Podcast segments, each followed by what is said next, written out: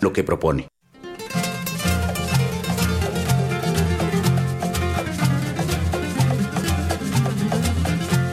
Emiliana es una cubana que en el albergue es fundamental. Emiliana es muy cumplidora, es halagadora, alegre y cordial. Emiliana no se demora y en la colada siempre es puntual. Si no fuera por Emiliana nos quedaríamos con las ganas de tomar café, de tomar café, de tomar café, de tomar café. Sentido contrario.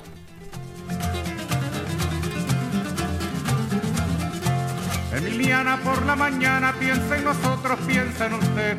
Se levanta muy tempranito. y Una producción del Museo Universitario del Chopo para Radio UNAM. Todo lo bueno que usted le dé. Si no fuera por Emiliana nos quedaríamos con las ganas de tomar café, de tomar café, de tomar café, de tomar café.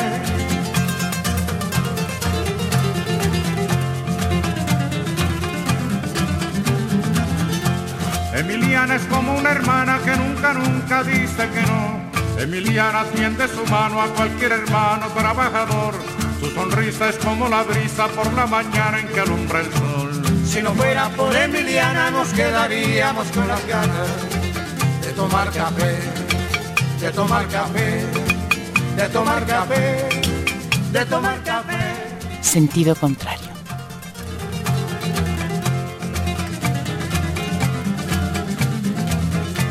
Emiliana, doña Emiliana, que en el albergue es fundamental.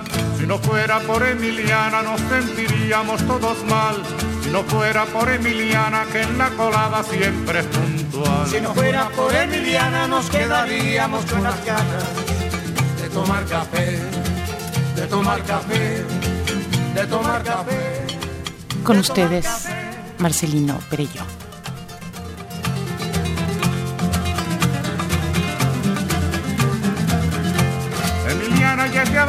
Avanzada, se lo ha ¿Saben ustedes ganado cuál es la única ventaja de los pinches anuncios de los putos partidos políticos estos? Que hasta gusto les da de dar que empiece sentido contrario. Yo creo que normalmente cuando antes de nuestro encuentro semanal hay música padre, siempre me pareció que la gente decía, me lleva a la chingada, ¿para qué cortan, para qué interrumpen la música para que entre este güey? Pero esto, desde que el ínclito INE nos ha enjaretado, nos ha zambutido los anuncios, porque se trata de anuncios, de, de los llamados partidos políticos, debe haber uno como alivio, ¿no? Como descanso, de decir, puta, sí. Es decir, comparado con el, con el partido humanista, sentido contrario, no es tan malo, pues. ¿No? Si lo compara uno con el que acabo de escuchar, el del Partido del Trabajo, uno dice, hasta, resulta simpático el Perellón, fíjate. Y es que este mundo, amigos míos, es un mundo de contrastes. En este mundo traidor, nada es verdad o mentira. Y el favor que les debemos a los estúpidos es que los que somos simplemente pendejos gozamos de un cierto crédito. Buenas noches, ínclitos, y ahora sí, sin metáfora alguna, a oyentes míos, salmones de todas las especies, agrúpense en torno a nuestra cita hebdomadaria. No podemos quitar esa torre de discos de ahí en medio. De plan no se puede quitar. Es que nuestro productor es de una tal finura, es decir, yo sé que no me puede ver ni en pintura, pero entonces para no poderme ver, pone una torre de CDs exactamente entre su rostro y el mío, de manera que no me pueda ver, entonces no pueda producir el programa, entonces los errores quedan plenamente justificados. Pues no te vi, no, pues cómo me va a ver si, en lugar de una cabina de transmisión eso parece un taller de vulcanizador. Ta madre, te digo. Buenas noches, salmones, salmones presentes, salmones ausentes y salmones pendientes. Del otro lado de la jaula de cristal, ahí están el 133, el 3 y el gran Gerhard Surrosen, disque al timón de la nave de los locos. Y de este lado de la jaula, dentro dentro de la cárcel de cristal, el zoológico de cristal, ¿alguna vez lo leíste o viste la obra? El zoológico de Edward Albee, sí. No. Ojo, ojo, ojo, de cuando existía el teatro, de cuando existían tantas cosas que han desaparecido. en este, en este lado, dentro de la jaula de cristal, pues está mi gran, mi entrañable amigo. Hay gente que se hacen amigos rápido, ¿no? Yo no sé tú, pero yo sí me hice amigo tuyo bien rápido. Sí, fue bastante rápido, pero fue muy, muy especial, ¿no? Así es. El gran Aarón Padilla, que fue, como todos ustedes saben, extremo derecho. ¿Él jugaba de extremo, tu tocayo? Pues nunca supe porque yo nací mucho después de que él jugaba. Ay, sí, hasta, quítate años. ¿Qué posición jugaba nueve? Era extremo, ¿verdad? A huevo. Está también, se me olvida, es que se, había salido tantito. Resulta que hoy tenemos la gratísima, sorpresiva y entusiasmante presencia del 9 en persona. Y lo tenemos aquí eh, checando, recordando viejas nostalgias. Y por lo visto ya corrió al actual productor y se instaló él en su, en su lugar. Así que estamos tutti quanti. A la derecha, esta vez a la derecha, antes la tenía a la izquierda, a la derecha está la nuestra dulce eh, continuista, la Alba, la piel, que no nos está escuchando porque no nos pela. Posiblemente, ¿no? Así es. y más allá está la cabina que antes era nuestra y que nos secuestraron, la que ahora es de FM. ¿Qué tal está el programa de.? No, pues a quién les pregunto, si ustedes están acá, pues no pueden estar allá. Habría que preguntarles a los que no están acá, pero ¿cómo le pregunto a los que no están acá porque están allá? El programa ese de eh, resistencia modulada se llama, ¿no? Solo he escuchado uno de los programas en el que yo fui invitado y por lo tanto no puede servir como, como modelo para juzgar al programa. Lo que sí sé es que son un chingo y están de poca madre organizados. Son los que tienen cafés y galletitas y refrescos. Cosa que esta banda de zarrapastrosos que me hace segunda nunca previó.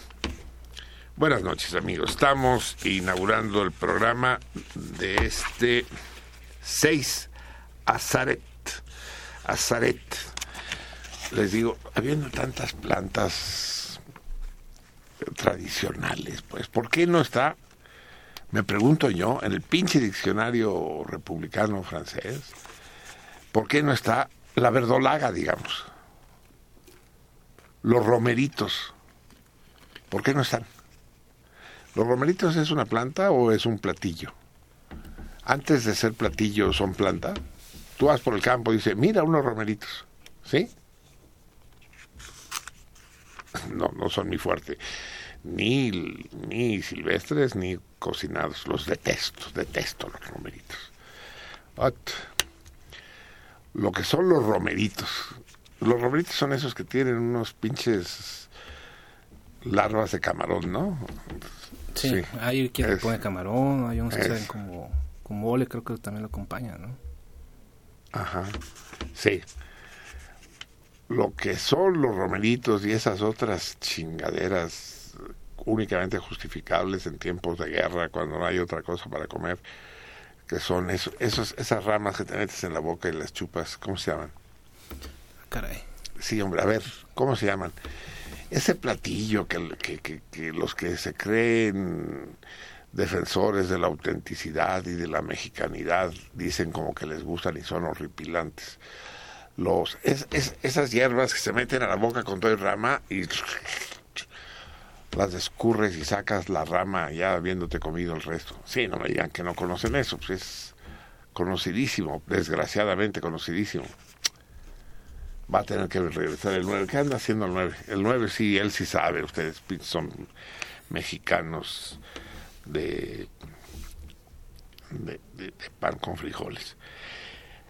Así pues es el 6 ventoso azaret. Sí, ¿cómo se llaman? Nueve. Ya, ya rezó el nueve. A ver, abre y entra. ¿Para qué, te, ¿Para qué te lo digo yo, hombre? Para que me digas tú. Estoy hablando de los platillos mexicanos que más detesto yo. Ya dije romeritos. Eso, que es, un plato lleno de ramas, así parecidas a las con, las que hicieron la corona de Cristo el día de su crucifixión. Entonces agarras esa rama con, con hierbitas pegadas, te lo metes a la boca. ¿Cuauzontles? Eso. ¿Ya ven? Este sí, este sí, este sí es indio, cabrón. Este sí es un pata rajada. Este sabe, este sí es mexicano, tres pinches mestizos, más impostores. Sí. Nos menciona Pedro Infante en una canción. ¿Sí? Sí, dice que quiero verla cargando un escuincle, ¿no? Preparar el frijol con guauzotle. ¿Dices wow sontle o? Wow sontle. Yo digo wow sontle. Wow sontle. Bueno, sí. Muy bien. Eh, un, un mexicano oculto logró sacarlos del aprieto. Todo eso era para decir que detesto los wow o songs, no los soporto.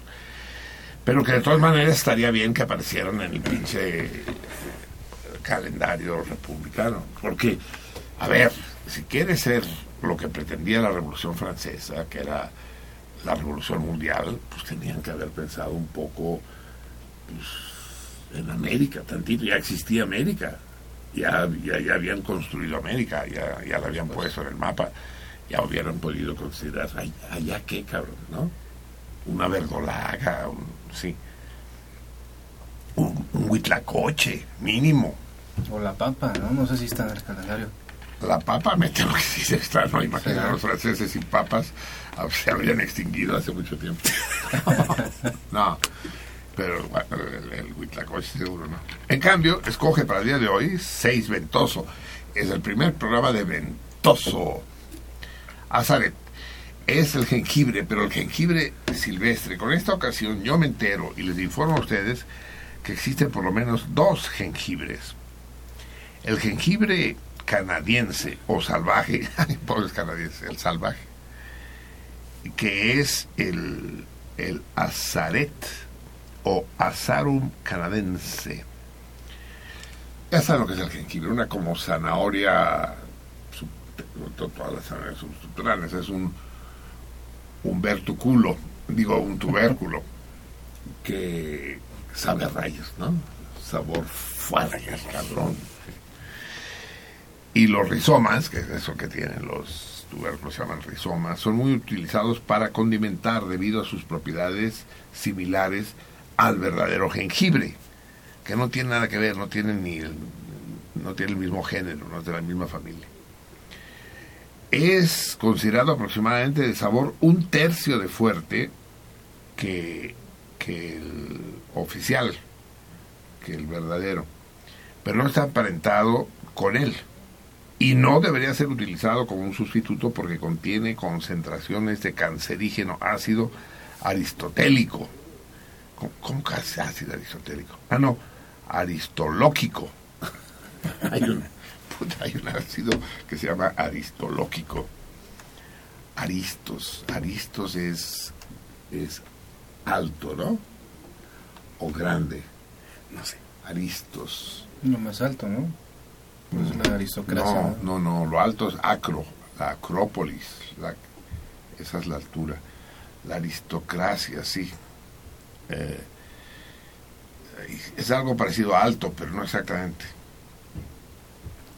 Exacto. Bueno, ya cuídense de la, del ácido aristolóquico. En todo caso, si le pierden miedo al cáncer, y al ácido aristológico, úsenlo porque es bueno como diurético, carminativo, sudorífico, aromático, expectorante y estimulante. De manera que cuando les informen que les produjo cáncer, pues lo van a recibir con júbilo. Bien, amigos míos, aquí estamos. Pues no sé si les acabé de contar, empecé a decir que nos acompañaba el extremo derecho de los Pumas pero no sé si saben ustedes, se trata de Aarón Padilla, el, nuestro jardinero de planta y de cabecera, y que huyó de la ciudad de los palacios para irse a cuidar la tumba de Palenque. Del rey Pacal. Del rey Pacal, sí. Y anda construyendo casas por ahí. Es un crimen lo que estás haciendo, es un crimen. Tan a toda madre que estaba esa pinche tumba en medio de la selva. Era mejor antes de que la descubriera nadie, pero ya que la descubrieron, no la chinguen, no construyan. Se va a convertir esa madre en una especie. Deja tu Teotihuacán, no. Eh, eh, ¿Cómo se llama esta pirámide que está. Deja usted Cuilco. No, la que está ahí en el norte de la ciudad, ahí por Vallejo. Uh, Tenayuca. Tenayuca, que está exactamente en el medio de la ciudad. Sí, hasta parece artificial, como dice aquel aquel son tan bonito. Bonitas las estrellas y hasta parecen artificiales. qué, padre que cuando una cosa natural es bonita decimos parecen artificiales. Y cuando una cosa artificial es bonita dice parecen naturales. Pues ya dejen de construir en Palenque, cabrón. Te voy a denunciar. O sea, vamos a armar una campaña aquí. El Conare Palenque, cabrón. No, pero hay de obras a obras también. Digo, aquí lo que tratamos de hacer eh, en mi persona, por ejemplo, es respetar al máximo lo que es el entorno natural y no se diga el cultural. Y si me refiero a lo que es respetar el entorno cultural es no hacer repeticiones, ¿no? Que pasa mucho en esas zonas que repiten que las formas del arco maya, hacen pastiches sí, sí, de una forma. Eh, Exacto. Y termina siendo falsa arquitectura o sea, terminas haciendo algo que pues no va, o sea. Y eso sin hablar de el alto impacto que ha tenido muchas de las obras que han hecho en esa zona con la naturaleza. Contra la naturaleza. Ah, sí, por supuesto. A mí me ha pues tocado ver... Eso te estoy acusando, cabrón. No, pero a mí me ha, me ha tocado ver cuestiones así muy... No sé, que te da... Este, pues hasta tristeza, no sé cómo mencionarlo que árboles que tienen como 60, 70 años, tienen un diámetro de uno y medio metros más o menos, los han tirado porque simplemente les estorba para meter un cajón de estacionamiento para una barrotera. Entonces, pues es un crimen, ¿no? Y nadie se ocupa de esa parte. No, a, pesar de que está Profepa y hay una delegación de Semarnat, como si no existiera. A ver, para empezar, uh, mi amplia cultura geográfica, tiene una laguna. ¿Palenque está en Tabasco o en Chiapas? Está en Chiapas, ya cerca con la frontera eh, con Tabasco. Pero está en Chiapas. Está en Chiapas, aunque geográficamente y culturalmente está muy relacionado con lo que es Tabasco. Y si lo desde el punto de vista geográfico, está justamente en la transición de las llanuras y pantanos que se extienden de Tabasco hasta el Golfo de México y donde empiezan las serranías de, que se van hasta el centro de Chiapas. O sea, justamente está en esa transición Palenque. Y entonces está muy madreado, dinos para, para como diríamos, si va a documentar nuestro optimismo. ¿Sí está muy madreado? Bueno, depende del punto de vista. Hay zonas que se han conservado, pero también hay. Te gusta el asfalto, está de poca madre. No, tiene lo suyo. O sea, hay zonas que se han preservado muy bien, han podido este, integrar lo que es la naturaleza, por ejemplo, en este caso, al turismo. Pero lo peor de todo es el turismo, cabrón. Pero finalmente de algo tienen que vivir, ¿no? las langostas. Sí, entonces acabémonos el mundo. De algo tiene que vivir quién. Pero fíjate que yo he visto que el turismo ha sido de cierta forma. Aquí los recibimos con gusto, entusiasmo pero, pero, pero que no nos haga un Nezahualcóyotl allá. Es, es como Acapulco, cabrón. Ir a Acapulco es una de las cosas más deprimentes que te pueden suceder, sobre todo aquellos que fuimos hace 50 años. Sí había barrios pobres y barrios maltratados en Acapulco, pero es que ahora es efectivamente ir a una especie de Iztapalapa con mar. O sea que cuando se desborda el bordo de Xochiapa, ya da igual ir a Acapulco o, irte a, a, Chalco. Pues Pero fíjate, en este caso yo veo que el turismo ha ayudado a que se restablezcan muchas de las condiciones naturales o bióticas, incluso si lo quieres ver así, en lo que es Palenque, porque en sí las actividades agropecuarias, no se diga en específico la ganadería, es muy destructiva. ¿Más que los turistas? Más todavía. Puta, está cabrón. Entonces, si tomas en cuenta que hay turistas que viajan de medio mundo para ver un- exclusivamente una especie de ave, pues te puedes imaginar de que eso es mucho más deseable a una actividad ganadera. Claro, porque las aves esas las tienen en jaulas y las venden en tiendas para turistas. No, me refiero a... Y bueno, en este caso de los turistas que este, son fanáticos de las aves, viajan incluso en grupos no mayores a 10 personas. O sea que son muy respetuosos de lo que es el entorno natural. Y más, es más que nosotros, sin duda, sí. O sea, estás hablando de un turismo oculto, digamos. Así es, o sea, un turismo que incluso no le importa ver si incluso hay otras eh, especies de mamíferos o de reptiles que pueden ser muy atractivos. Ellos van sobre Ellos los van, pollos. exacto. Está bien. Muy bien, querido Aarón, bienvenido. Gracias. Y les mandas de parte nuestra un gran beso a la dulce Nuria y al recién llegado, a Mirro. Oh, sí, te mandan saludos como siempre. Pero te regresas para allá, pues, a seguir destruyendo la jungla. Mm, no destruirles. sino- Se defiende siempre. Vamos a escuchar música, amigos míos, cuando ya son las 10 y 27 de este 6 Azaret del Ventoso. Y vamos a escuchar a la gran María Tanase, que hace años que no oímos. Ya saben ustedes que hay tres personajes que son absolutamente simétricos, que forman un triángulo equilátero en el tiempo, que son la gran Edith Piaf, la gran María Tanase y nuestra gran Lucha Reyes. Son tres mujeres, no solo por la manera en que cantan, sino por la historia de sus vidas y su, su personalidad, su, su cariz vital. Son asombrosamente comparables. Ya hicimos un programa en que las escuchamos a ellas tres exclusivamente. Hoy vamos a escuchar a María Tanase y como hace tantos años no, que no la oímos, vamos a escucharla con la canción que ya hemos puesto otras veces. Chulandra eh, es un nombre de mujer eh, que deberíamos empezar a emplear en México por lo de chula, Chulandra. Es un personaje mítico, una especie de llorona de allá.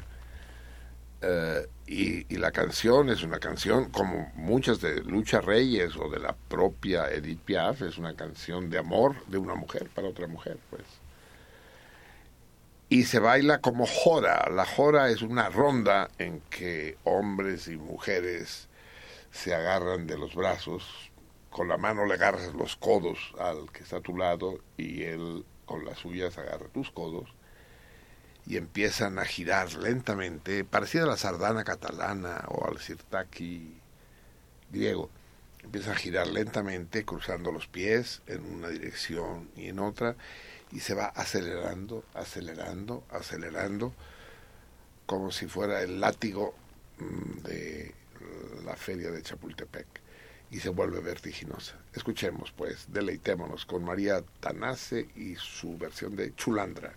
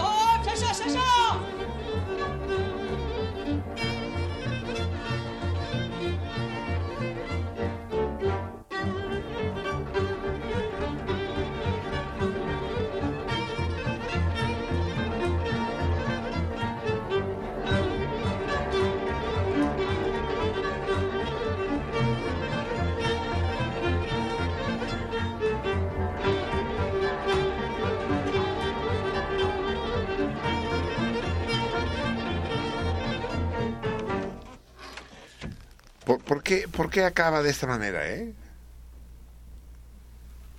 Es- Empezó cortado, truncado y acaba truncado.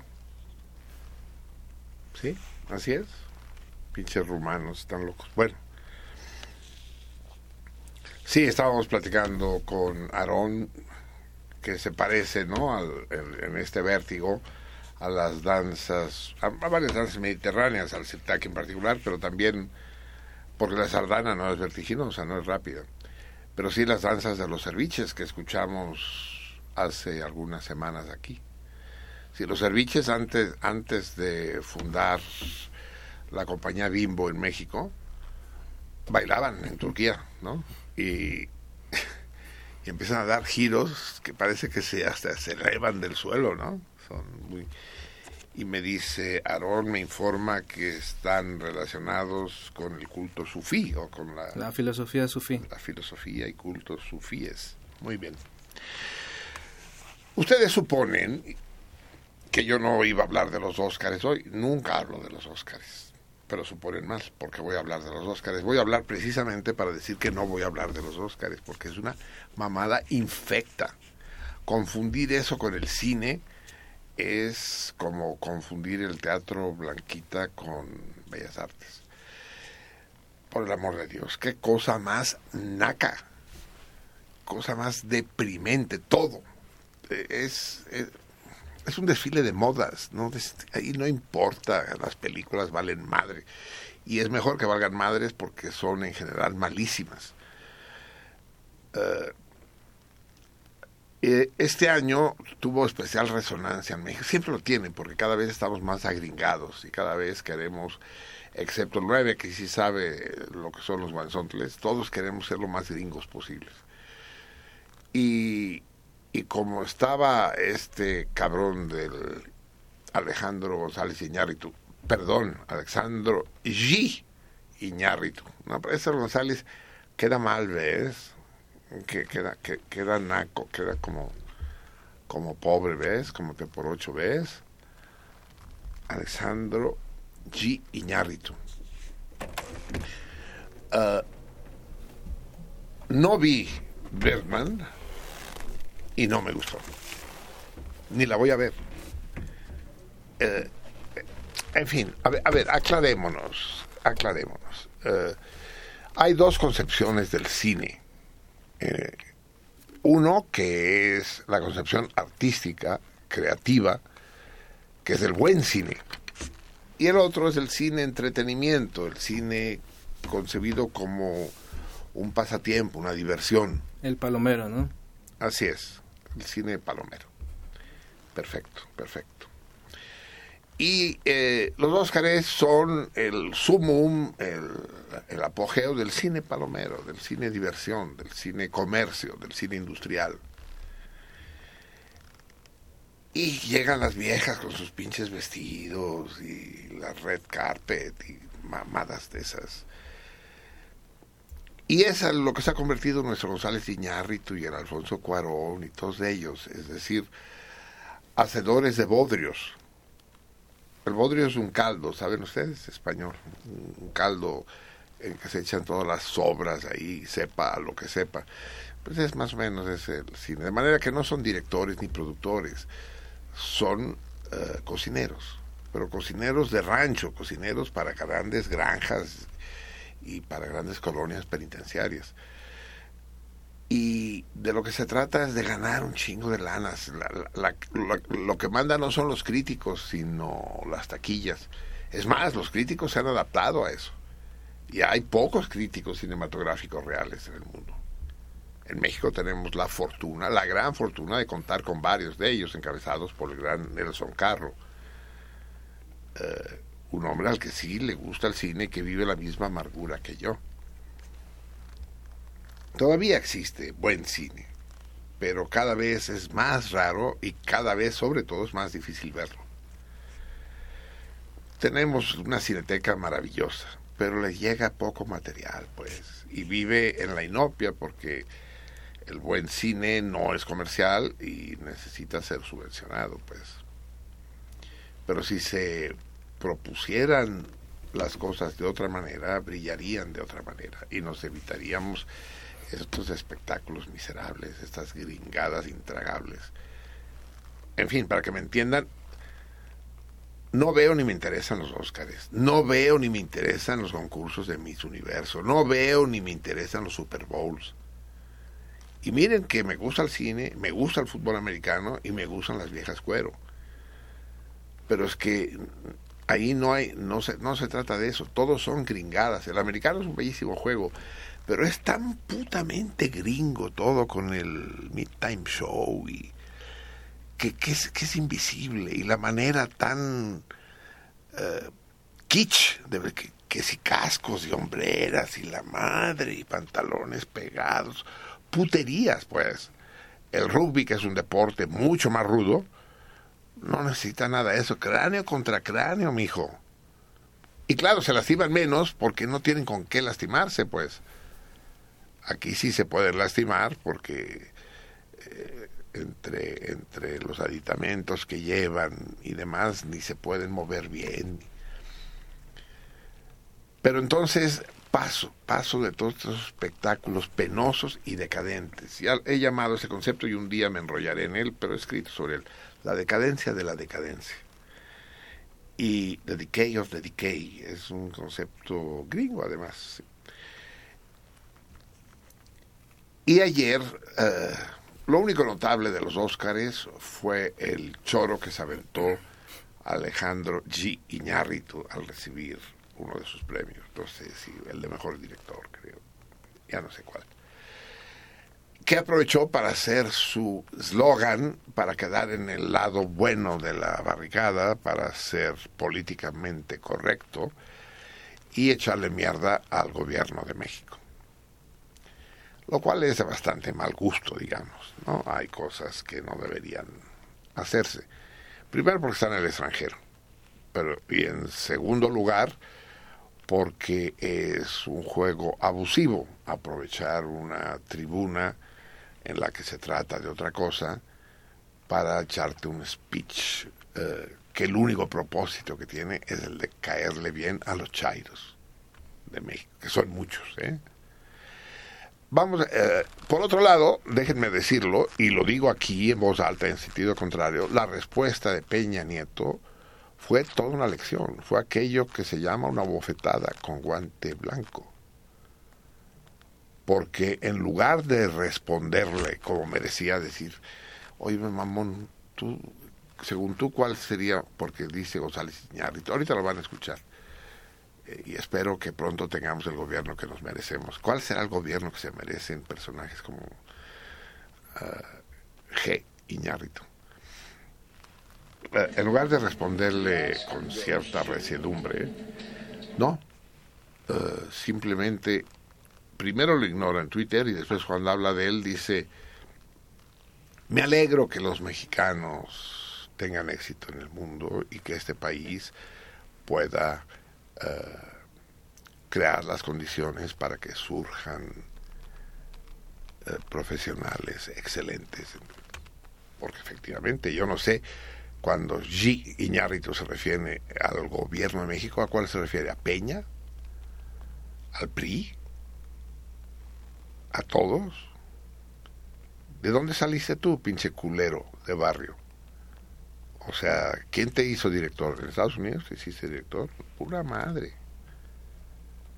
Es decir, eh, aquí criamos la vaca y allá la ordeñan. Vamos a escuchar tanto lo que dijo González Iñárritu, eh, ya se los dije, así que no se los voy a traducir. Eh, dice que eso, lo que ya les dije, y además añade que traten mejor a los inmigrantes. Pero, pero lo que lo cual no está mal, pues, y tampoco está mal decir el gobierno que nos merecemos, siempre que explicara cuál es el gobierno que nos merecemos. Yo también quiero no solo el gobierno que nos merecemos, creo que la humanidad libre eh, no merece gobierno alguno, pues, ¿no? Yo estoy por la desaparición de los, de los gobiernos.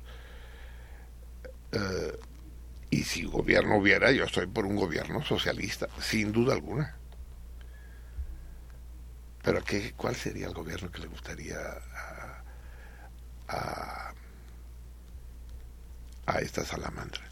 Eh, escuchemos lo que él dice en inglés, pero escuchemos sobre todo, eh, primero en voz de López Dóriga, que no pierde ocasión para echarle tierra en nombre de su patrona Escárraga al gobierno de la República, y después en, pro- en voz del propio Peña. Escuchemos.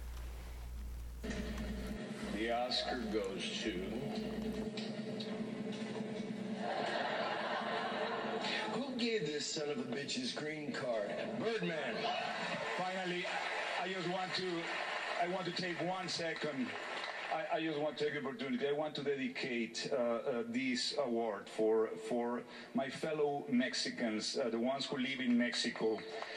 Uh, I pray that we can uh, uh, find and build the government that we deserve, and the ones that live in this country who are part of the latest generation of immigrants in this country. I just pray that they can be treated with the same dignity and respect of the ones who came before and built this incredible immigrant nation. Thank you very much.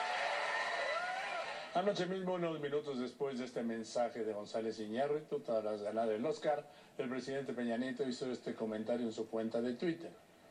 Mexicanos talentosos haciendo historia gracias a una vida de esfuerzo y dedicación. Felicidades, porque su trabajo les siga llevando lejos. Y hoy dijo esto al referirse a los Óscares de González Iñárritu y Lubeski. Como país nos enorgullece saber que mexicanos pueden triunfar, descollar, tener éxito aquí y fuera de México.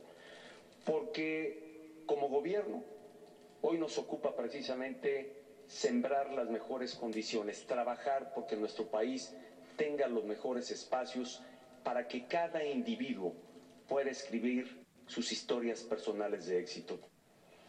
Habla Bien, bien por Peña, bien por Peña. Elegante, sin duda. Y, y, y muy vulgar. El otro. dice, dice en el Twitter que puedan triunfar lejos de México. Pero muy lejos. o sea, que, que, se pierdan de vista. Muy bien, amigos míos, vamos a escuchar tantita música. Ya que estamos en, en Estados Unidos, vamos a recordar que hay gringos decentes, muchos, un poco abrumados por la estupidez reinante, y uno de ellos fue, sin duda alguna, el gran Pete Seeger, uno de los emblemas de este programa. Ay, pero a ver, déjenme ver si tengo tres checas y voy a tener audífonos. Porque quisiera traducirles de Pete Seeger una canción que no hemos oído muchas veces, no es de las más conocidas, que es What did you learn in the school today? ¿Qué aprendiste hoy en la escuela, pequeñito mío? Y eh, que nos que forma parte del celebérrimo concierto que dio Pete Seeger en 1963, es una de las cotas de los años 60 en el nada menos que en el mítico Carnegie Hall y cuya versión completa tenemos gracias a este salmón brillantísimo que es Héctor Covarrubias y del que ya no he sabido nada, pues con eso de que no tenemos teléfonos y que el correo funciona como funciona. Uh, vaya, si nos está escuchando, un saludo y un abrazo más estrecho de, de lo que el pudor aconseja para el gran Héctor Covarrubias. Y vamos a escuchar, si podemos, con traducción, y si no, pues se chingan, porque así es Radio Universidad. Hay cosas que se pueden... ¿Qué pasa ahora? Ya no... Ni siquiera entra. Sí entra, pero no hay sonido. Sí, pero no. ¿Sí hay sonido? No hay sonido. A ver si del otro lado. No, no les divierte escuchar sentido contrario, cabrón. Es, es como subirse en un chimeco, ¿no? Nunca sabe uno lo que va a suceder.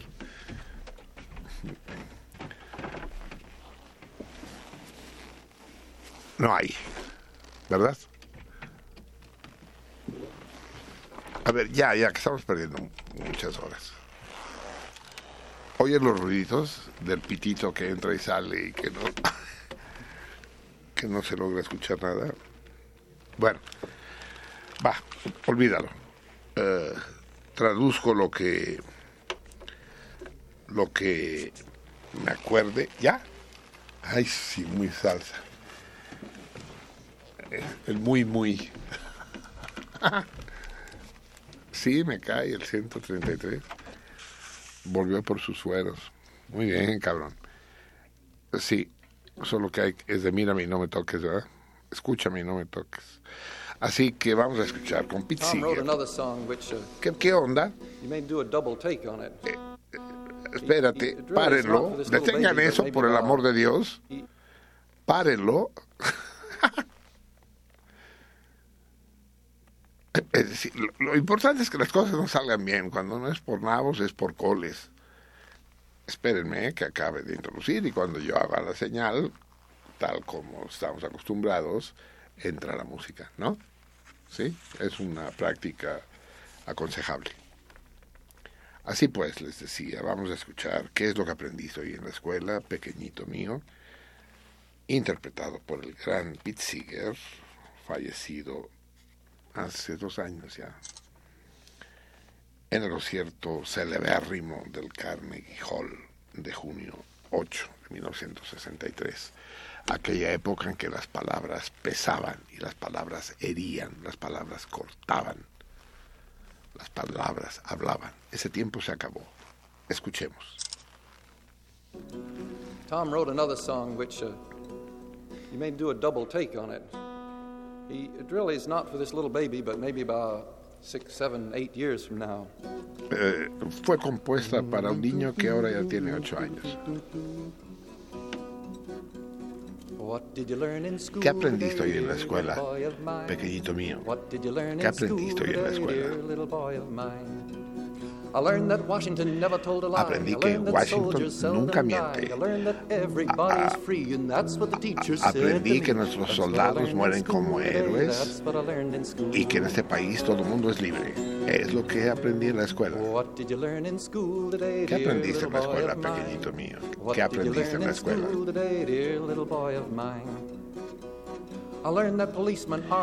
Aprendí que los policías son mis justice never amigos, ends. I que la learned that justicia siempre I se learned cumple. that murderers die for the crimes, even Aprendí que los asesinos mueren por sus crímenes a pesar de que a veces se cometan pequeños errores. Eso es lo que aprendí en la escuela. ¿Qué aprendiste en la escuela hoy, pequeñito mío? ¿Qué aprendiste en la escuela?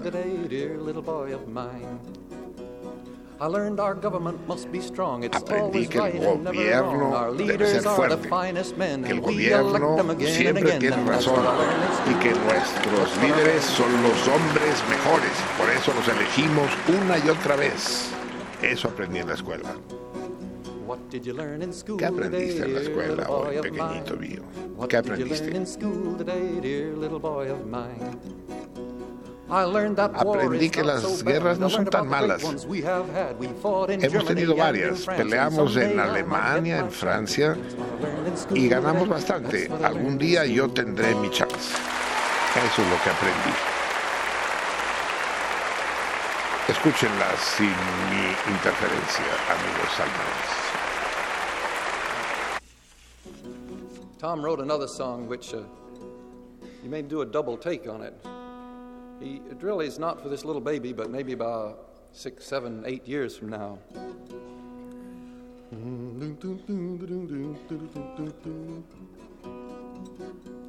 What did you learn in school today, dear little boy of mine? What did you learn in school today, dear little boy of mine? I learned that Washington never told a lie. I learned that soldiers seldom die. I learned that everybody's free, and that's what the teacher said to me. That's what I learned in school today. That's what I learned in school. What did you learn in school today, dear little boy of mine? What did you learn in school today, dear little boy of mine? I learned that policemen are my friends. I learned that justice never ends. I learned that I learned that murderers die for the crimes, even if we make a mistake sometime. And that's what I learned in school today. That's what I learned in school. What did you learn in school today, dear little boy of mine? What did you learn in school today, dear little boy of mine? I learned our government must be strong. It's always right and never wrong. Our leaders are the finest men, and we elect them again and again. And that's what I learned in school. That's what I learned in school.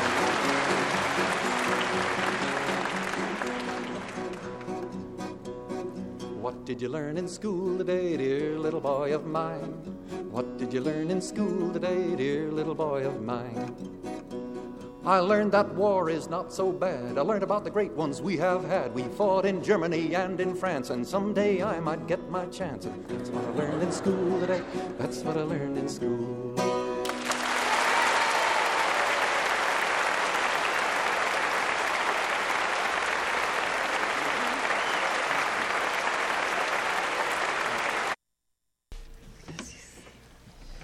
What did you learn in school today, little boy of mine? Ya les digo, tiempos idos, tiempos en los que eso se preguntaba. Recuerdo mucho una vez hace años cuando le pregunté a mi pequeño sobrino de ocho años, muy brillante, el Yapus, hijo de mi hermana Mercedes, qué había aprendido ese día en la escuela.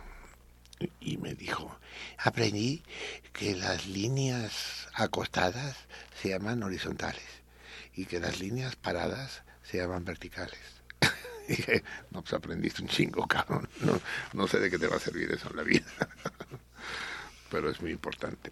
Amigos, hoy tenemos invitados muy especiales, en particular una invitada muy especial, muy bien acompañada, y que eh, cuando supe de su presencia en México, solicité al promotor responsable de su presencia aquí si era posible que pudiéramos platicar unos minutos con ella.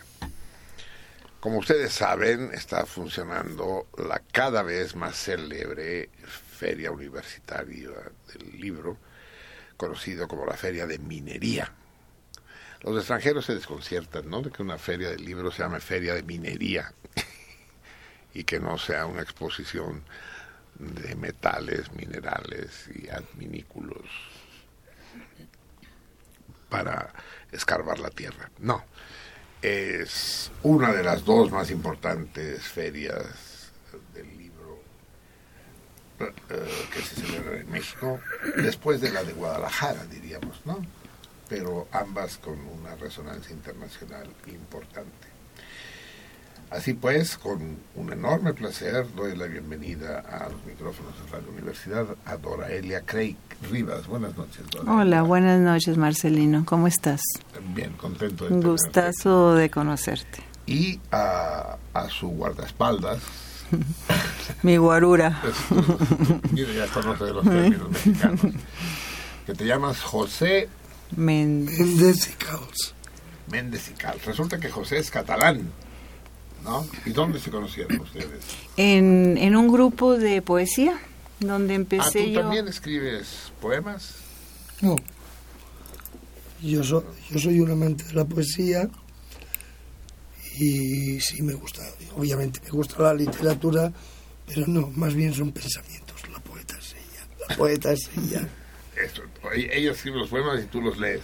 Y yo lo- los disfruto. O los criticas, o los, No suelo criticar los mucho. digamos. Sí, correcto. Muy bien. Porque eh, Dora Elia eh, eh, accede a la poesía de manera un poco tardía, ¿no? Algo por ahí, más o menos. O sea, tu, tu, tu formación tiene que ver más con la medicina. Sí, algo así. Bueno, este, mi padre era filósofo, poeta y bueno, yo siempre sentí la inclinación, ¿no? Por la poesía. Er- Eres, eres rioplatense, eres porteña. Yo soy de, de México, de, de Nuevo Laredo. Ah, eres mexicana. Yo soy no mexicana. saqué yo que eras... Por el río Bravo, el río Sí, Plata y el exacto, río Bravo. el Río Bravo, el Río de la Plata, todos son ríos. Ah, yo tenía una confusión entonces cuando hablé con el productor. Sí, tenía la impresión de que venías de Sudamérica, pero en todo caso actualmente viven ustedes en Estados Unidos. Exacto. Bueno, él, él viene de Barcelona ahora. Tú vives en, en Cataluña. Sí. Yo vivo en Barcelona. Eso. Es- o sea, son ustedes un matrimonio estrecho, digamos. Bueno, realmente somos hermanos. ¿Sí? Sí, hermanos del alma. Hermanos. Ah. No somos, no, no somos pareja, somos hermanos. Realmente nos conocimos en un grupo que él inició un grupo donde yo pedí admisión, ¿no? Entonces, cuando yo pedí admisión, él era el, mero mero y tenía varias administradoras. Empezaron a leer mi poesía y gustó y gustó y fue gustando, ¿no? Eh, él se constituyó para mí como un hermano mm, de que yo creo en alguna otra vida tuvimos alguna hermandad. Un cómplice. un- Algo así, mi, mi guardaespaldas, es mi ayuda, él me apoya, él me proyecta, me difunde. O sea, son pareja en un sentido distinto al, al estándar, digamos. Se pudiera decir. Prima la amistad. El, el no depender de decir si le voy a decir esto le va a sentar mal o no. Se lo dices y ya está. Y que le siente como le siente. Eh, es, la, es difícil que una amistad se base la suficiente confia la suficiente confianza en saber que la amistad no se rompe por el cabreo, sino que se puede romper por la decepción. Y ella no decepciona. Ni tú tampoco, espero. Eso lo tiene que decidir ella. A veces, pero se lo aguanto, se lo paso. Mm. A- a- hablando de amistades, sinceridades y decepciones, dime, José, ¿tú eres catalán? Sí, de igualada. De pura cepa, No. Igualada. ¿no? ¿Qué se entiende por el catalán de pura cepa?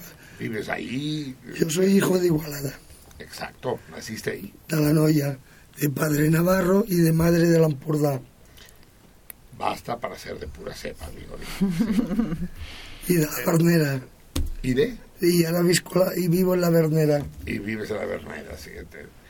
Ahora bien, eh, si vienes allá, a lo mejor nos podrás decir, aunque, aunque la estrella de esa entrevista es Doraelia, pero en un minuto coméntanos cómo está la situación política en Cataluña con este movimiento independentista que ha cobrado mucho vigor recientemente.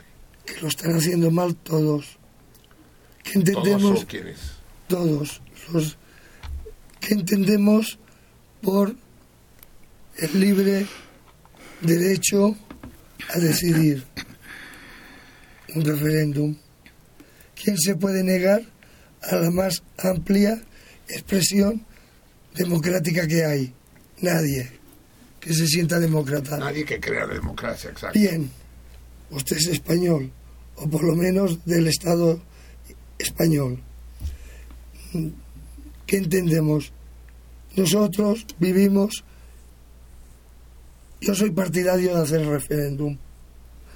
Vivimos en una democracia parlamentaria, en una monarquía que, a diferencia de la británica y de la holandesa, que son súbditos, nosotros somos ciudadanos. Adquirimos el rango de la República. Que tenemos una democracia parlamentaria, con lo cual nosotros decidimos, nuestros parlamentarios, que a su vez decidirán al presidente del gobierno. y que la soberanía del pueblo reside en las Cortes. Ahí es donde tenía que haber ido el Parlamento de Cataluña a solicitar el referéndum. ¿Cuándo? Dos años posterior, no ahora. Con una mayoría absoluta de un partido que es un cáncer, no se puede hacer nada. Se tenía que haber ido dos años más allá, dialogar con todos los partidos para que Cataluña, para que el Parlamento de Cataluña eligiera, hiciera el referéndum ansiado y que todos los catalanes nos expresáramos como quisiéramos. Por otra parte, yo creo que aquí hay unos intereses por tapar las vergüenzas de dos o tres señores. Eh, de do- intereses en Cataluña o en España. Los dos lados, Hay vergüenzas por todas partes. compartidas. Muy bien, es lo que decías de la sinceridad y de la amistad. Eh, esto nos llevaría Pero a... la, pero la importante es ella. No, por eso es lo que te iba a decir. Esto nos llevaría a un, a Debate. todo un debate apasionante y espero que podamos tenerlo próximamente, eh, si no esta vez, en su próxima visita a México. Eh, en todo caso, es muy curioso que José y Dora Elia hayan coincidido en un cenáculo, ¿no? En un, en un club de lectura y de escritura de poesías. Tengo en mis manos el libro que se va a presentar precisamente mañana, ¿no? Mañana correctamente a ya, las ya han estado en el Palacio a de las Minería. que sí yo estuve el viernes apenas, el, el pero Palacio de Minería que fue construido y diseñado por un... Él es un gran arquitecto mexicano, muy Manuel amigo del programa, Sí, Manuel Padilla. Y el que construyó el Palacio de Minería fue un gran arquitecto catalán, Manuel Tolzá. Y escultor también. Y es Magnífico escultor. escultor. Así es. Y es un edificio extraordinario. muy hermoso. Mañana lo conocerán. Muy bello. Yo estuve ahí Ah, y él creo que anduvo por ahí hoy caminando, Sí. algo así. Sí, pero no he estado dentro. Ah, ya, mañana lo conocerás. Tengo en, en mis manos, ah, ya- y además ya sé, pues, dónde viene la confusión, porque este libro que tengo tuyo fue editado Ah. en Argentina. Ah, sí, correcto. Ah, por eso me hice bolas. yo, y, y lo firma un crítico en Buenos Aires, te hace el comentario.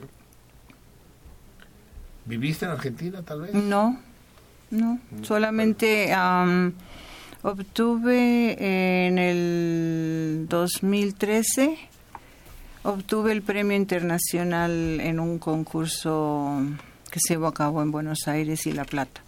Entonces, am, como fui premiada o, o honrada con ese premio, eh, me dirigí allá para ir por mi diploma, por mi, digo, por mi trofeo y todo.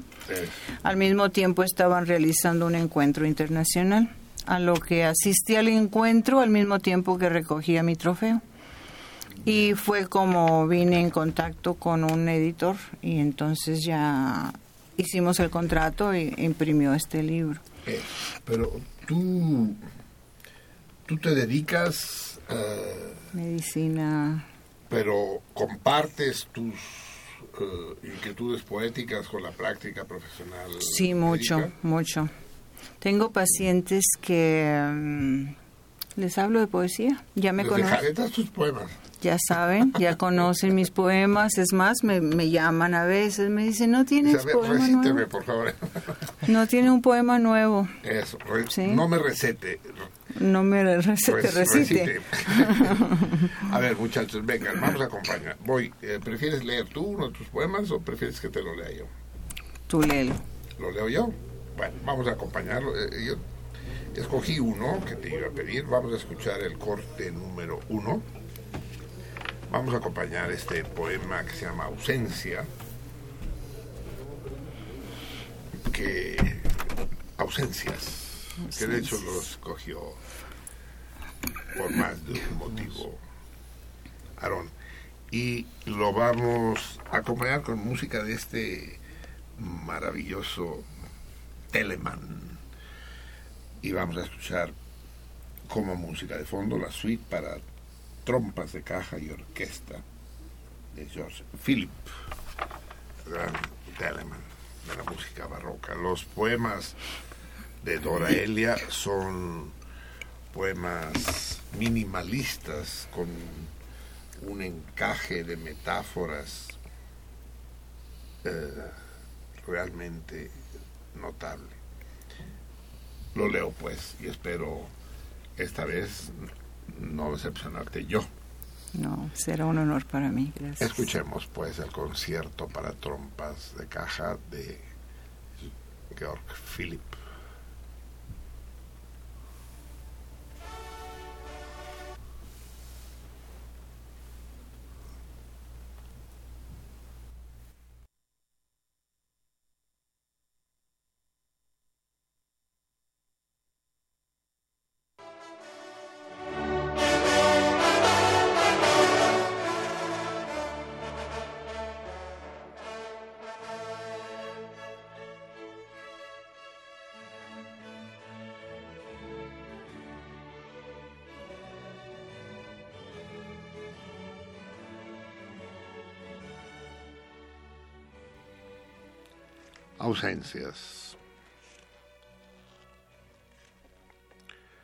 Como gotas de miel que corren río abajo, se han deslizado como puñales los te amo de tu boca en mis adentros.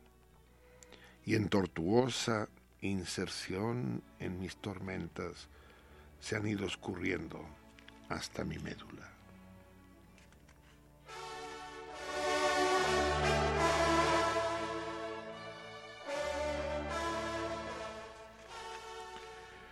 El sabor de campanas mañaneras en mis ojos vive en mis oídos día a día y silencios de huesos blancos en procesión de duelos van corriendo y mis noches se consumen.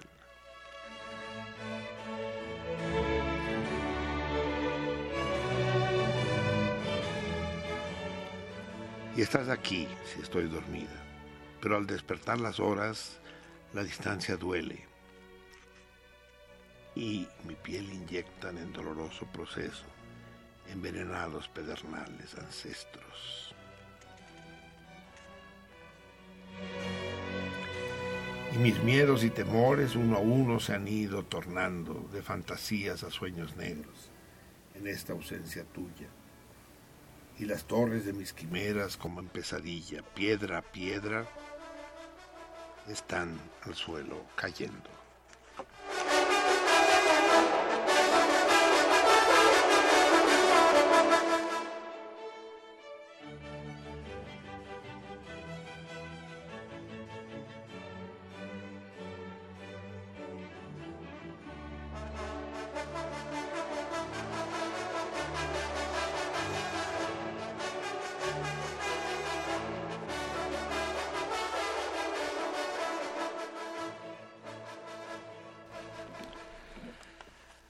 Ausencias, uno de los sentimientos más tenebrosos, digamos. La ausencia como sentimiento, no como constatación.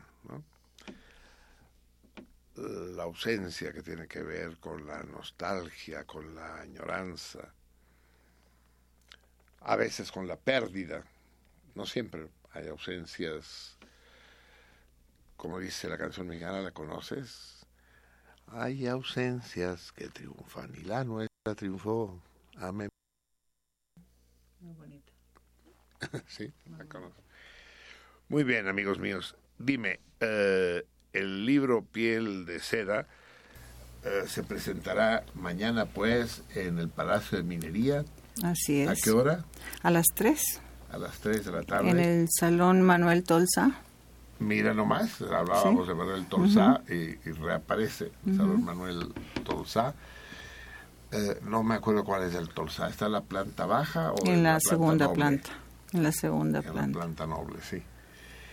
Y lo presentarán, entre otros, un gran amigo de esta casa, que es el, el librero Ramón Córdoba, que al que tanto tiene que agradecerle sentido contrario y que ahora fue absorbido, ¿no? Cuando Alfaguara es expropiada por Random House Mondatory, él tuvo que irse pues con los nuevos patrones, pero es un tipo extraordinario. Eh, espero que tengamos la grabación de lo... ¿Quién más estará aparte de Ramón? Estará María Alejandra de la Garza Eso es María Alejandra de y la Garza. estará Julián que Romero. que será invitada dentro de unas semanas aquí también. Y Julián Romero también. Muy de bien. Colofón. Dora, Dora Elia. Espero que su pasaje por México se va a prolongar muchos días más. Hasta el día 3 me regreso, unos pocos más, pero Sí, una semana más. realmente venían a ser dos semanas. Así es. Que, que esta ciudad de los palacios tan contradictoria y al mismo tiempo tan seductoras los trate como ustedes merecen. Muchas con gracias. inmenso cariño. que la presentación sea un éxito y el libro se encontrará en librerías en México. Eh, por ahora estamos eh, comentando con Daniel Borboya y Hey, Lucy, Lucifer, Sí. sí. Entonces, este, por ahora esta edición va a estar en la planta baja de, en donde está Colofón, en el Palacio de Minería, pero estamos viendo hacer donativos a, a entidades del gobierno, universidades y todo eso. Y estoy en pláticas, bueno, o en planes, ¿no? Para mi segundo libro. Entonces, este, ya de ahí veremos qué, qué trasciende, ¿no? Muy bien, magnífico. Eh, que, que sea un éxito, eh, el éxito que merece la presentación y por supuesto la, la venta del libro y que muchos habitantes de esta ciudad, muchos tenochcas tengan acceso a tus versos. Muchísimas gracias. Gracias. Un placer. El placer es Muy nuestro, honrado. Elia. Y espero que nos veamos muy pronto. Por supuesto. Gracias. José, tenemos un compromiso público para que... eh, Llamáis a Barcelona, Eso. yo encantado. Ah, eso, ja encontraremos la fórmula. Posant fila d'agulla. Eh? Si em truqueu, feu els possibles, no tinc cap mena de problema. Molt bé. Perdón que m'hagi expressat en català. Adeu-siau. Nombre al revés. Muy bien, amigos. Son las 11 de la noche con 13 minutos. Hemos escuchado uno de los versos de Dora Elia Craig. Aquellos que, que puedan asistan a la presentación. Piel de seda. Ni siquiera sé si había dicho el nombre de la, de la antología yo. ¿Saben qué dicen el caso de Dora Elia es paradigmático. Es alguien que no es poeta de oficio, digamos, que accede a la poesía, que se convierte en lo que los franceses llaman un violín d'angre, Angre o Ingres, uno de los grandes pintores eh, premodernistas, al que le gustaba tocar el violín. Él era célebre como pintor, pero él quería ser célebre tocando el violín. No lo consiguió nunca, pero no dejó de tocar el violín. Entonces, estos hobbies, que, no, que son más que un hobby, ¿no? que son estas ocupaciones secundarias, les llaman así, violín d'angre. Y para Doria, Doraelia, el escribir poesía se convierte en una práctica que compite con, con su oficio profesional. Y eh, lo hubiera querido comentar mientras estaban aquí todavía, que según algunas estadísticas, ya saben que las estadísticas hay que tomarlas siempre con mucho cuidado, pero según esto habría más gente que escribe poesía que lectores de poesía. Es difícil leer poesía, es, es decir, pasa un poco lo mismo que con el cine. Saben ustedes, déjenme hacerles un breve comentario. Cuando el cine se origina, hace 120 años, digamos, eh, surgen dos grandes corrientes de apreciación y creación cinematográfica. El cine prosa, es decir, el cine creador de historias, el cine narrador, y el cine poema, el, cine que, que utiliza, estamos hablando del cine mudo, que, que- utiliza todo un, un metabolismo de imágenes para, para crear una de las artes plásticas, pues, propiamente dichas. Los dos ejemplos más notables de cada una de estas dos corrientes del cine, del cine prosa, del cine narrador del cine poema, son curiosamente rusos y soviéticos. El cine prosa está encabezado indiscutiblemente por Sergei Eisenstein y la can- cantidad de películas que ustedes conocen, la más conocida de todas y considerado por muchos la película más importante de la historia del cine, que es el acorazado Potiomkin o Potemkin. Y eh, por, por otro lado, el, el cine poema, el cine que no cuenta una historia, sino que presenta un fresco de sensaciones y vivencias a la manera de la poesía, cuyo representante principal es Giga Bertov y su película más importante es The Cameraman o El hombre cámara y que es una secuencia de sucesiones de lo que sucede un día en Moscú y él va por la calle filmando desde el amanecer hasta el anochecer. Ambas son maravillosas y creo que ambas pueden ser vistas, no, seguro pueden ser vistas en internet, no sé si en YouTube. Difícilmente en, en estos, estos bancos de películas que están ahora de moda como, ¿cómo se llama? Este, Las 50 sombras de Grey. no, bueno, claro, video, sí, pero el más importante. Ah, Netflix. ¿Cuál? Netflix. Netflix, exacto. Difícilmente, porque todos ellos están a favor y en pro del cine comercial. Pero claro, en términos de comercio, en términos de dinero, de afluencia de público, triunfó obviamente el, el cine comercial. ¿no? no había pérdida, pues. Y por lo tanto el cine contador de historias. Eh, la, la mayor inmensa cantidad de películas que se han producido a lo largo de la historia y sobre todo hoy son versiones fílmicas de lágrimas y risas o del libro vaquero, como ustedes quieran, ¿no? Y pero existe todavía el- las películas poema, ¿eh? existen y hay magníficas eh, de- demostraciones bellísimas. En México tenemos la fórmula secreta, pues, de Rubén Gámez, aunque ya tiene varios decenios, extraordinario. Y, y, en fin, podría mencionarles otros ejemplos, pero el tiempo se nos echa encima, son las 11 de la noche con 20 minutos. Eh, va- vamos a escuchar, ¿les parece? ¿Ya tienen música? Ah, sí, que la, la escogió el 3, todo emocionado porque es la que quiere escuchar.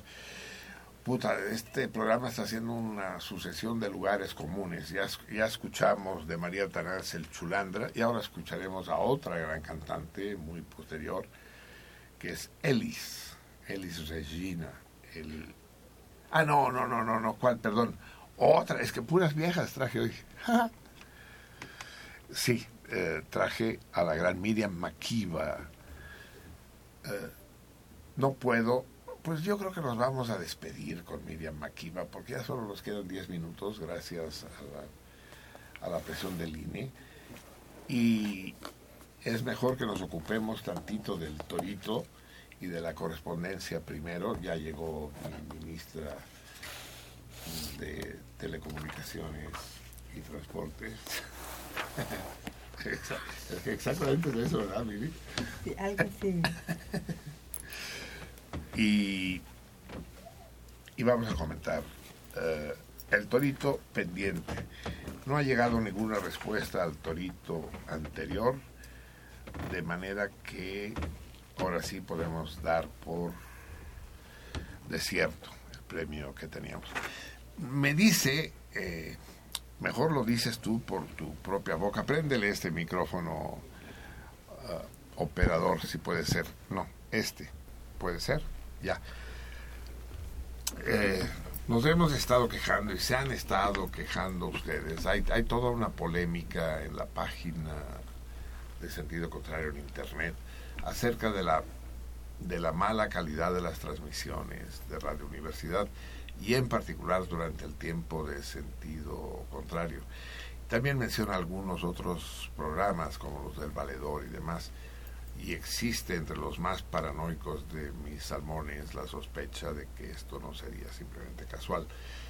No sé, para poderlo juzgar, lo que deberíamos hacer es un cierto experimento de ver la calidad de AM en otras emisoras y de la propia AM en otros momentos de la programación. Lo mismo sucede con el correo, pues, ¿qué está pasando con el correo? Explica tu, tu anécdota. Ah, que te comenté que había escrito una carta en noviembre. Ah, sentido contrario. Ah, así es, al apartado postal 21111. Y En noviembre. quisiera- en noviembre. Y a principios de enero, pues regresó al domicilio, o sea, A tu al casa. remitente. exacto. Allá a la, a la tumba de Palenque. Bueno, cerca de la tumba. De hecho, sí soy vecino, ¿eh? ¿Sí? Sí, pero te da una mezcla así como que pierde la frescura, piensas que ya está establecido un diálogo por el correo, pero cuando te regresan la carta, Dos meses después. sí, Y no venía No. ninguna explicación sobre domicilio no, absolutamente. o- No, simplemente te la regresan y se acabó la y historia. que te fue bien. Así porque es. podría no regresártela. Es la segunda vez que me pasa, de hecho, no solamente con una carta que escribí para sentido contrario, sino hace años también me regresaron otra carta que había escrito a Japón. Pero ¿A en esta quién se le ocasión, ocurre escribir a Japón, Carlos? pues ya ves, uno que... Es como aquel güey que- que quiso ir a las Olimpiadas de invierno a Japón, ¿no? ¿En dónde fueron? ¿En qué ciudad fueron las Olimpiadas de invierno a Japón? En, díganme. Fue en Kobe. A ver, el 9, ¿dónde salió? Ah, se fue con la, sí. Sí, desconozco. No, ahí se me olvidó. Bueno, vamos a, vamos a tener que cambiar. A las Olimpiadas de verano. Quería ir a Seúl, a Corea, ¿no? Y vivía ahí en Palenque.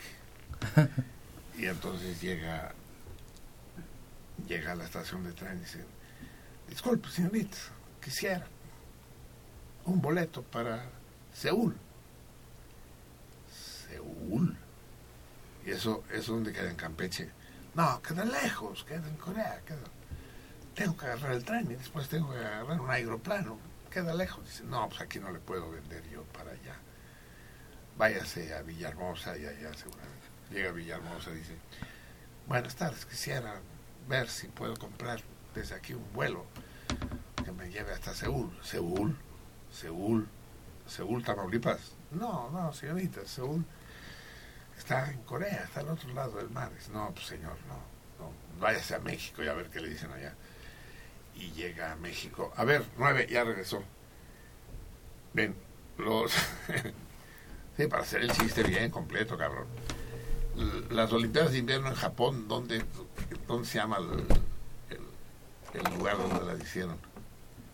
Recientemente no, no, no, no. No, pues sí, no, recientemente, en el siglo pasado, pues sí. En el siglo pasado en Sapporo.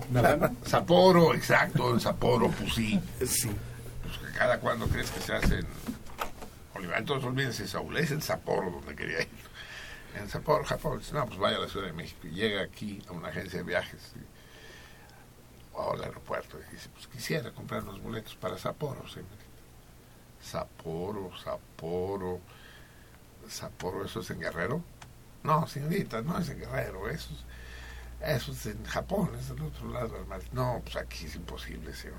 Mire, le voy a vender un boleto a Los Ángeles y ahí ya compra su boleto para Sapporo. Total, que va a Los Ángeles llega a Sapporo a las Olimpiadas. Y ya cuando quiere regresar, se dirige al- a la agencia de viajes ahí de Sapporo, donde venden los boletos. Dice, ah, en inglés, I, I, I wish a ticket to Palenque, señorita. Por favor. Ah, no, es que, es que, es que, es que, no, ya, ya chingué todo el chiqui porque el, chiqui, chiste, porque no funciona con Palenque. Es que para que funcione el chi- quise adaptarlo a la presencia de nuestro invitado y no funciona, no, no, el Palenque no sirve. Sí. Eh, estoy pensando en cómo adaptarlo, pero sí. Bueno, lo voy a adaptar porque sí. Dice Palenque, yes, Palenque. eh, excuse me.